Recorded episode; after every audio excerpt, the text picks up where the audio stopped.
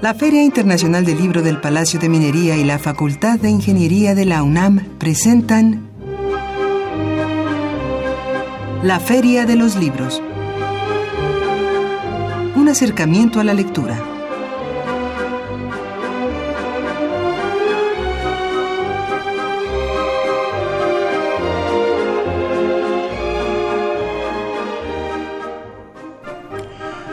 Amigos, bienvenidos a una emisión más de la Feria de los Libros.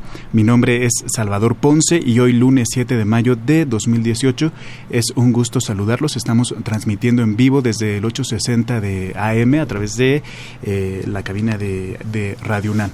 Y aquí en cabina es un gusto saludar a Elías Franco. Elías, muy buenas tardes. Hola Salvador, ¿cómo, estás? Muy buenas tardes, buenas tardes a nuestro auditorio. Sí, los invitamos a que se queden con nosotros y mientras tanto les recordamos cuáles son nuestros canales de comunicación. Claro que sí, les recuerdo nuestro teléfono en cabina 5536-8989. Eh, comuníquese con nosotros y les recordamos también que puede eh, eh, escribirnos a través de Twitter en la cuenta arroba ferialibros. También si quieren escribirnos algún correo pueden hacerlo a la feria de los libros gmail.com. Este es nuestro correo, por allí nos pueden hacer llegar también sus comentarios. Si eh, les gustan más las redes sociales, pueden eh, hacerlo, comunicarse con nosotros a través de nuestra cuenta de Twitter, arroba Feria Libros, y en Facebook estamos como Feria Internacional del Libro del Palacio de Minería. Así es, recordar también que puede usted seguir esta transmisión a través de www.radiounam.unam mx y también recordar que eh, Radio UNAM sube los podcasts de esta emisión. Eh, también puede consultar los de otras emisiones, emisiones anteriores, en la página de Radio UNAM puede encontrar esta sección de podcast y escuchar el programa. Así es, y esta charla, perdón, esta tarde charlaremos aquí en, la cabina de radio con eh, el doctor Inés Lozano Andrade, autor del el libro Teoría y Práctica en la Formación de Docente, una mirada sociológica, publicado por Newton Ediciones y Tecnología Educativa. Así es, tenemos también nuestra novedad editorial para esta semana, Prepare pluma y papel.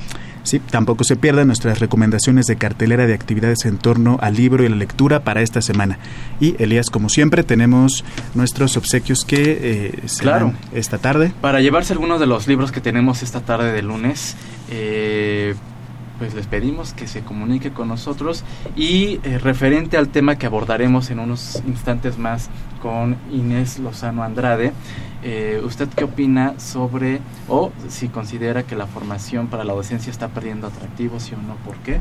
Nos gustaría eh, saber su opinión, su reflexión al respecto y también, ¿por qué no eh, invitar al público que nos escucha, Salvador, que nos comparta qué le dice este título del libro, Teoría y Práctica en la Formación Docente, una mirada sociológica? Así es, es un título con mucha actualidad que puede resultar de sumo interés para muchos de los radioescuchas, sobre todo si si son docentes, y si piensan estudiar esto o incluso si son padres de familia. Claro, y también incluso uno como propio alumno. De pronto siempre, siempre escucha el docente o en las noticias, escuchamos cuando se abordan temas de educación y se mencionan a los docentes, etcétera, etcétera, etcétera. Eh, pues vamos a platicar con Inés Lozano eh, sobre este concepto, todas las implicaciones y por supuesto la perspectiva que eh, plantean este, en este libro. Así que ya saben amigos Radio Escuchas, pueden comunicarse con nosotros al 55 36 89 89 o a nuestra cuenta de Twitter arroba Feria Libros donde estaremos recibiendo sus comentarios sobre este tema y los regalos que tenemos son por teléfono. Tenemos un ejemplar de este título, Teoría y Práctica en la Formación Docente, una mirada sociológica. Eh, también tenemos un ejemplar del título La Casa Blanca de Peña Nieto de, de Daniel Lizárraga, Rafael Cabrera, Irving Huerta y Sebastián Barragán. Esta es una cortesía de eh, Ediciones Proceso y Editorial Grijalvo. Y los mismos ejemplares tenemos para el Twitter, otro ejemplar de Teoría y Práctica en la Formación Docente, una mirada sociológica, y otro ejemplar de La Casa Blanca de Peña Nieto, como lo mencionaste hace un momento. Entonces, mientras tanto, vamos a nuestro primer corte y de regreso estaremos con nuestro invitado de esta tarde, el doctor Inés Lozano Andrade.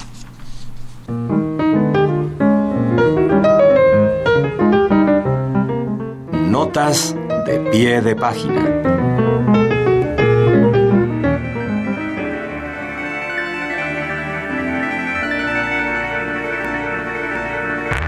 Editorial Zorro Rojo publicó el título 99 fábulas fantásticas de Ambrose Bierce. La obra, con una exquisita colección de fábulas, es la invitación a un banquete de satírica misantropía Bierce. Surgidos de su pluma implacable, liebres, tortugas, zorros, uvas, poetas insufribles, políticos codiciosos, médicos ladrones, santos pecadores, jueces corruptos, hombres y mujeres de dudosa humanidad son presa del sarcasmo de uno de los autores más lúcidos del siglo XX. Seleccionadas y traducidas por Marcial Souto, 99 fábulas fantásticas de Ambrose Bierce, ilustrada por Carlos Nain.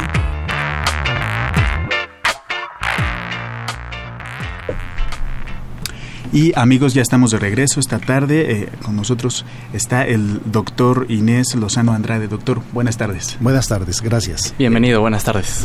Gracias por estar con nosotros. Y lo que me llama la atención, en la parte posterior del libro podemos ver la formación del doctor Inés Lozano Andrade y bueno, no me voy a detener demasiado porque no terminaríamos pronto, pero es de llamar la atención que eh, tiene experiencia tanto en el ramo de la investigación, pero, y esto es muy importante, también en el ejercicio de la formación eh, docente.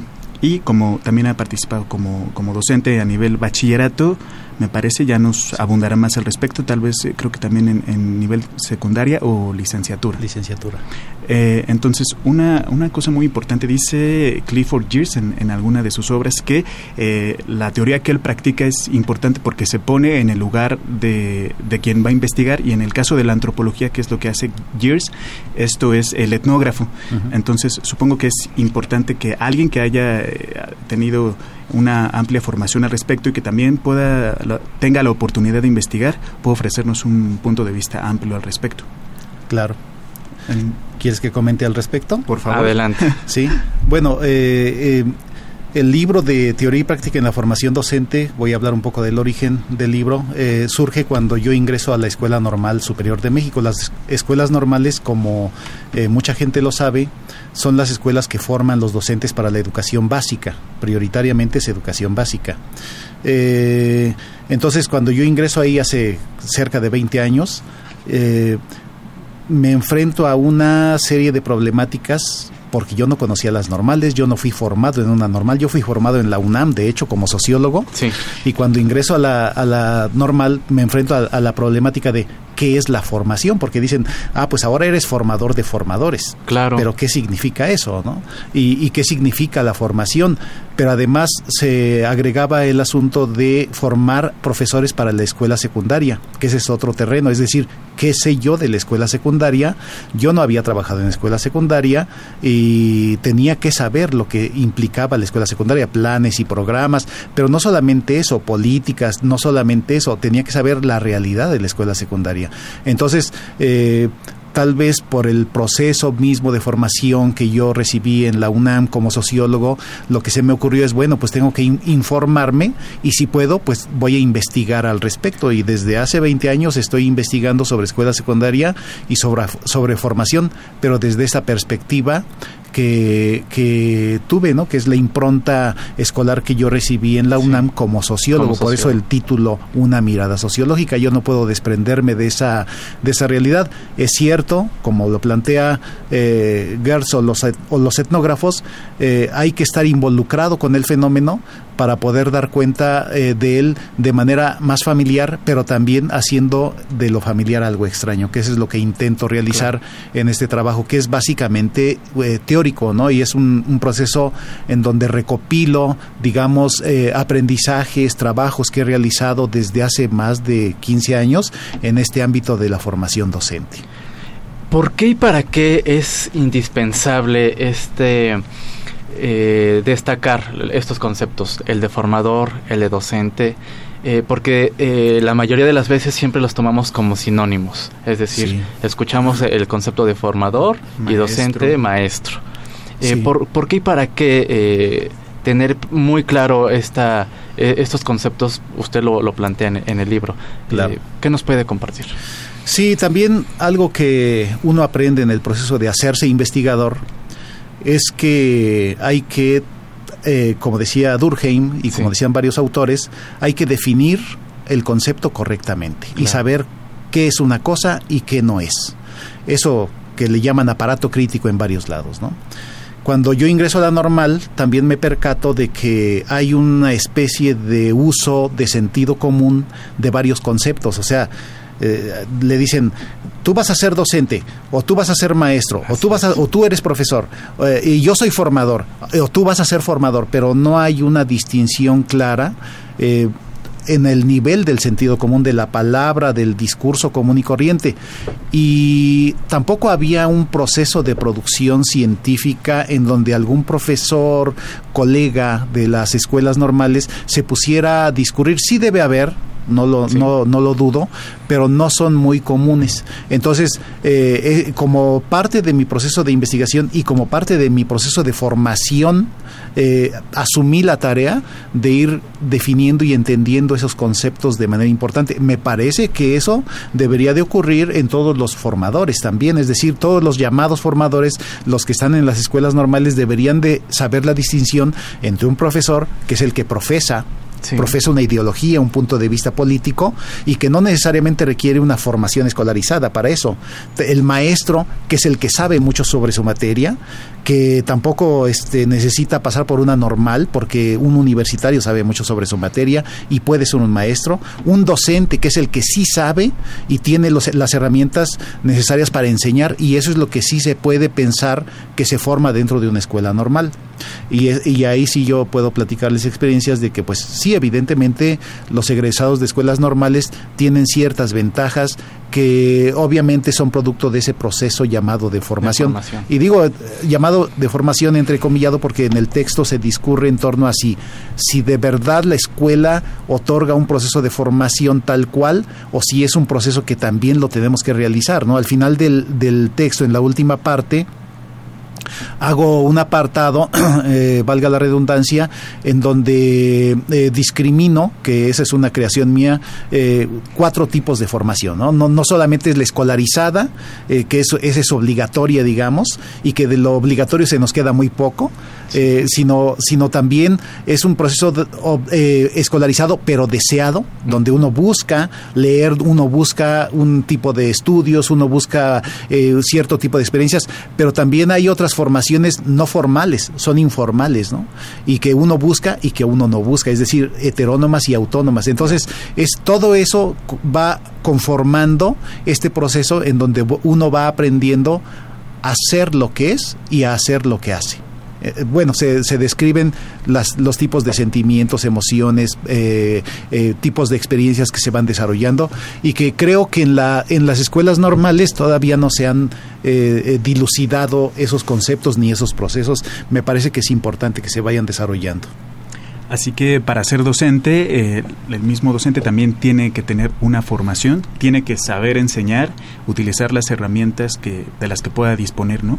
¿Y cuáles son eh, estas características que, debe tener el formador? ¿Cómo, ¿Cómo se lo forma él? El formador, bueno, esa es una pregunta eh, complejísima, porque el formador, llamado formador de formadores, realmente no se forma en una escuela, no hay una carrera específica de una escuela que diga, eh, estás estudiando para ser maestro de una normal. ¿no? Ahí hay un estudio que yo realicé, que aparece por ahí en, en, el Internet, que habla de las trayectorias de los formadores. Y en las entrevistas que hago, que son cerca de 40 y de distintas escuelas, nadie había programado ser maestro de, la, normal. de la normal. No, nadie. Habían estudiado muchos la normal, pero por coyunturas de vida, cuestiones personales, etcétera, llegaron a ser docentes de la normal. Pero curiosamente es como una secundaria. Más o menos la mitad son profesores normalistas y la otra mitad son profesores no normalistas. Y esta otra mitad, ¿cómo llegó ahí? que también son procesos coyunturales, ¿no? Totalmente, totalmente, porque eh, tienen esta mm, formación universitaria. Universitaria. ¿No? Exacto. Y nos mencionaba hace un momento fuera del aire que había una situación respecto al estado de la investigación dentro de las escuelas normales. Eh, sí. ¿Nos gustaría hablar un poco de este tema? Sí, ese es, ese es un asunto eh, interesante. Em, de hecho, yo quería empezar agradeciendo el espacio a Radio UNAM, sí, porque eh, es muy complicado tener espacios para los investigadores y docentes de las escuelas normales. Las escuelas normales, al igual que la educación básica, han sido bastante criticadas, cuestionadas. Eh, a partir de las reformas educativas que hemos tenido, por ejemplo, esta última de, del 2013, eh, ha repercutido mucho con la evaluación docente, ha repercutido mucho en las escuelas normales, inclusive nosotros ya eh, hemos tenido una reducción de la matrícula del 50%. Inclusive. En ese sentido, a mí me gustaría saber desde desde su experiencia, ha repercutido, pero ¿cómo ha repercutido? Positivamente, no es lo que se esperaba. Eh, ¿Qué nos puede decir al respecto? Porque de pronto nos encontramos en un cruce de información, sí está bien, no está bien, y eh, el manejo ¿no? de, la situación que prevalece de pronto es eh, no muy clara. ¿Qué nos puede decir al respecto? Sí, bueno, en, en las escuelas normales y creo que en educación básica en general la reforma ha desfavorecido. Eh, el hecho de que se haya reducido la matrícula no es solamente porque las normales estén funcionando mal, nadie lo sabe en realidad, ¿no? Eh, en realidad es porque ya nadie quiere ser maestro. Porque cual, eh, decía Nuño, cualquier profesionista puede hacer el examen de ingreso a la docencia y si lo pasa se queda. No importa si pasó por una normal o no. Ahora los normalistas también tienen que hacer el examen. Y bueno, sí, la mayoría se queda pero como ellos, los, los eh, estudiantes de bachillerato, saben que estudiando otra carrera pueden tener varias opciones laborales, sí. entonces prefieren irse a otra opción que a las normales. Entonces, eh, sí ha repercutido y comentaba hace rato lo de la investigación educativa porque, bueno, desafortunadamente en las escuelas normales del DF, pues hoy en, en, general en el país, pero en el DF en particular no tenemos o no hay ni un solo recurso económico para realizar investigación. Mucho de esto lo tenemos que hacer eh, la investigación, la difusión, ir a un congreso, eh, eh, buscar que se publique un libro, etcétera. Lo tenemos que hacer con recursos propios y eso me parece que es injusto, ¿no? Porque hay otras escuelas donde sí se apoya y sin embargo nos están midiendo con los estándares que se están midiendo a las otras instituciones de educación superior, lo cual dificulta mucho esa posibilidad de, de, de, acceder, acceder a, a, otros niveles. Por ejemplo, a mí me ha costado mucho trabajo pasar del nivel 1 del Sistema Nacional de Investigadores, ¿no?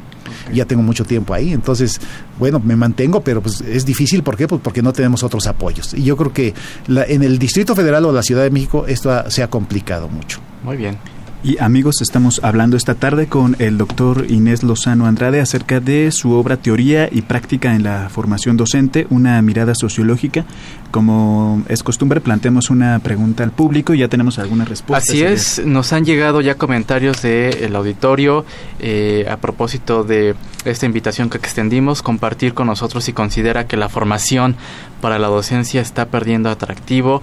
Silvia Nava nos dice sí, porque ha sido mal llevada, no ha sido actualizada. Estamos en una etapa tecnológica donde el maestro no ha entrado del todo. Ellos es lo que comenta Silvia Nava. Eh, Raúl Retana dice no porque la docencia es un ámbito en crecimiento, además se siguen preparando a los maestros.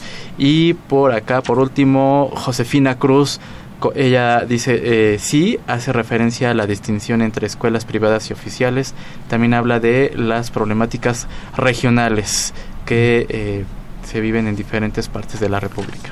Y por Twitter, Amelia González nos dice, creo que hay casos en, en, donde se ha perdido el interés debido a la decepción que existe por el sistema educativo.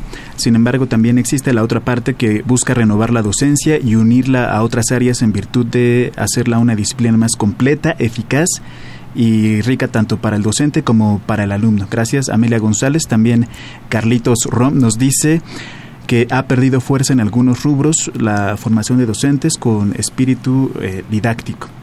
Eh, me, parece que sería importante también tratar, ahora que Elías preguntaba sobre la eh, incidencia que ha tenido o no la positivamente la reforma educativa es que algunas de las principales críticas eran, por ejemplo, que no se había tomado en cuenta todos los factores de, la cadena, es decir, eh, tanto los docentes, que son quienes ejercen la, profesión, como los alumnos y, los maestros, perdón, los padres de familia. Y por otra parte que eh, no sé, la cuestión regional que mencionaban en, algunos comentarios no es lo mismo el ejercicio de la forma de la docencia en, en, un contexto urbano como puede ser la Ciudad de México que en Oaxaca, Chiapas o, en ciertas partes en donde sabemos que muchas de las herramientas eh, no, no se tienen. Claro, claro. Yo quiero comentar sobre bueno, algunos de los comentarios claro. se refieren a, por ejemplo, que los maestros no están actualizados en, la, en el uso de las nuevas tecnologías de la comunicación, le llaman, ¿no? Eh, yo conocí, ahí, volvemos a lo de Gertz, vamos al campo, ¿no? Sí. Fui a una escuela secundaria, aquí por la colonia Roma, en la Ciudad de México. En aquel tiempo era la escuela más equipada de pública. Todos los salones tenían un pizarrón electrónico y un cañón, pero solamente servía un cañón de todos los salones porque los demás ya se habían fundido los focos y no tenían dinero para repararlos. Eso mismo ocurre, o sea, ¿para qué queremos eh, eh, tanta capacitación tecnológica si no tenemos las herramientas? Y en, en lugares como Oaxaca, Chiapas, etcétera, pues eso ni pensarse, ¿no? Yo estoy de acuerdo en que el docente debe de, capacitarse en todos los aspectos didácticos, tecnológicos, etcétera, pero también es, es cierto que deben de tenerse las condiciones, ¿no? Porque de otra manera, pues, ¿para qué sirve? Eh, por otro lado, me parece que es importante señalar que en en un estudio que estamos realizando, mi grupo académico de la Escuela Normal Superior de México y yo sobre los docentes exitosos de secundaria, porque sí hay muchos malos maestros, digamos, o maestros que se van con la rutina y se acoplan, pero hay docentes que se destacan. Y muchos de estos docentes mm, se, han se han autoformado, digámoslo han buscado alternativas, han reflexionado mucho acerca de qué es lo que pueden mejorar. El libro también habla un poco acerca de esos posibles eh, factores que pueden permitir a un docente mejorar su práctica. ¿Y cuáles son eh, cuáles serían estos, factores? Es que hay, hay factores que tienen que ver con la cuestión actitudinal y ningún enfoque de los que se usan en las escuelas normales y en ningún proceso de formación aborda ese problema, el aspecto actitudinal. Por ejemplo, muchos de los alumnos, cuando les preguntas quién es tu mejor maestro, dicen, pues fulano porque se preocupa por nosotros. O sea, el hecho de que el maestro se preocupe, se conozca sus nombres, les pregunte cosas sobre sí mismos, etcétera, parece ser que es un elemento que hace que el grupo se comprometa con el maestro. Eh, eh, conocimos maestros que, que se comprometen al nivel de que ayudan a sus alumnos de muchas maneras, pero eso nos enseña en las en la normal, ni en la universidad, ni en ningún lugar. Yo creo que es un proceso personal, como lo plantea el texto.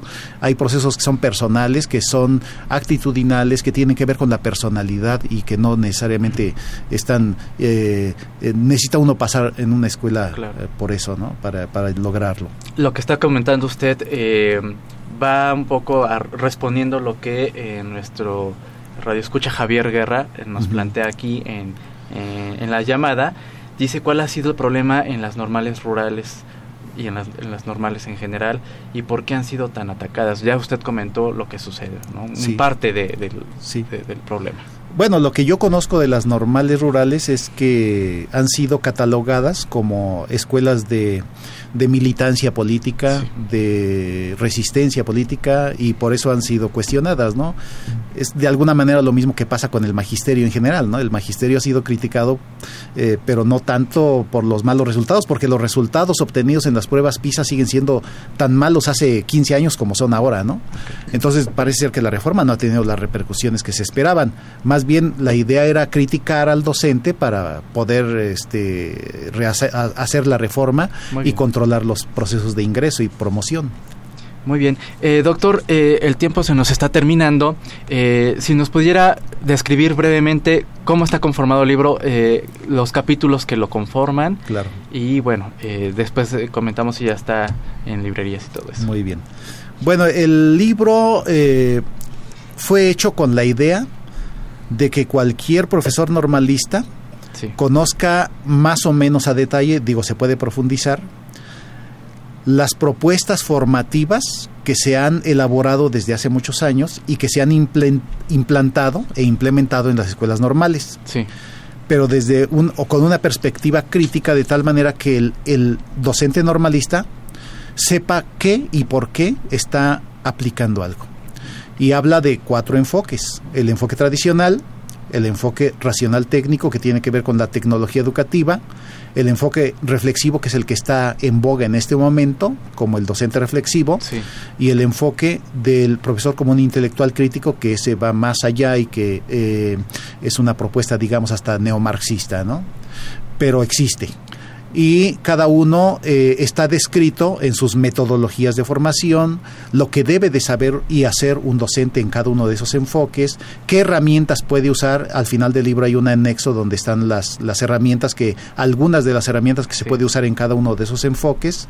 Y eh, hay obviamente en, al inicio, al final y durante una mirada sociológica crítica que pretende que el docente y el, formador se conviertan en sujetos de su formación y de la formación de los demás. Es decir, que sepan por qué están haciendo lo que están haciendo y hacia quién o hacia qué sociedad están formando. Muy bien. Y para todos aquellos que están interesados en adquirir el libro, ¿en dónde lo pueden conseguir ahora?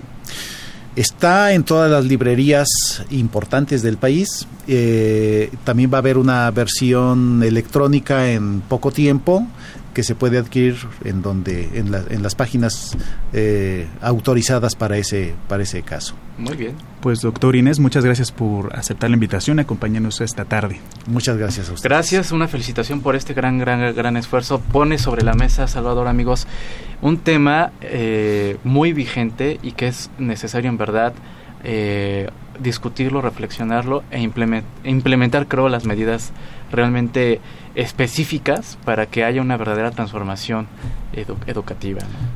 Gracias. Muchas gracias, doctor. Pues, eh, Elías, ya nos tenemos que ir. Ya nos tenemos que ir, el tiempo se nos ha terminado, Salvador.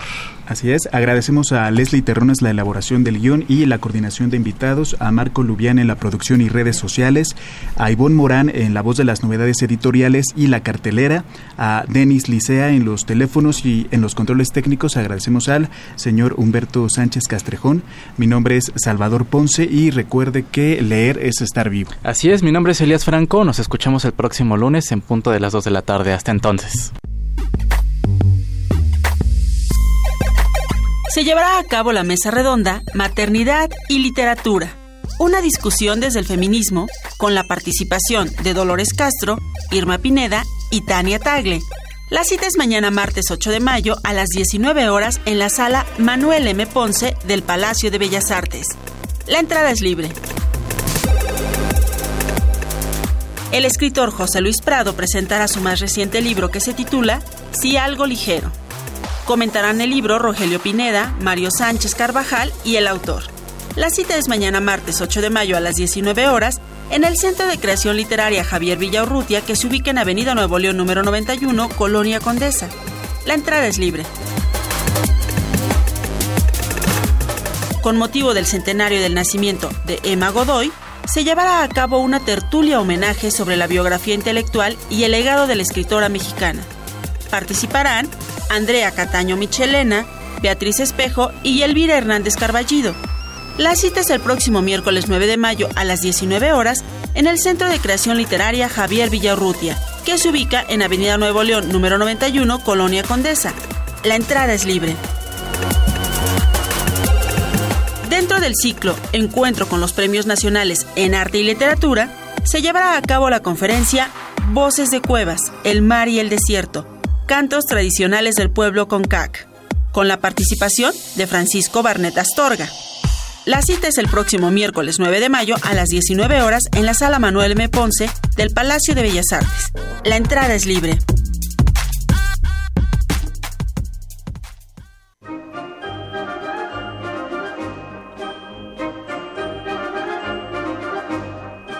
La Feria de los Libros. Un programa de la Feria Internacional del Libro del Palacio de Minería que organiza la Facultad de Ingeniería en coproducción con Radio UNAM. Idea original Fernando Macotela.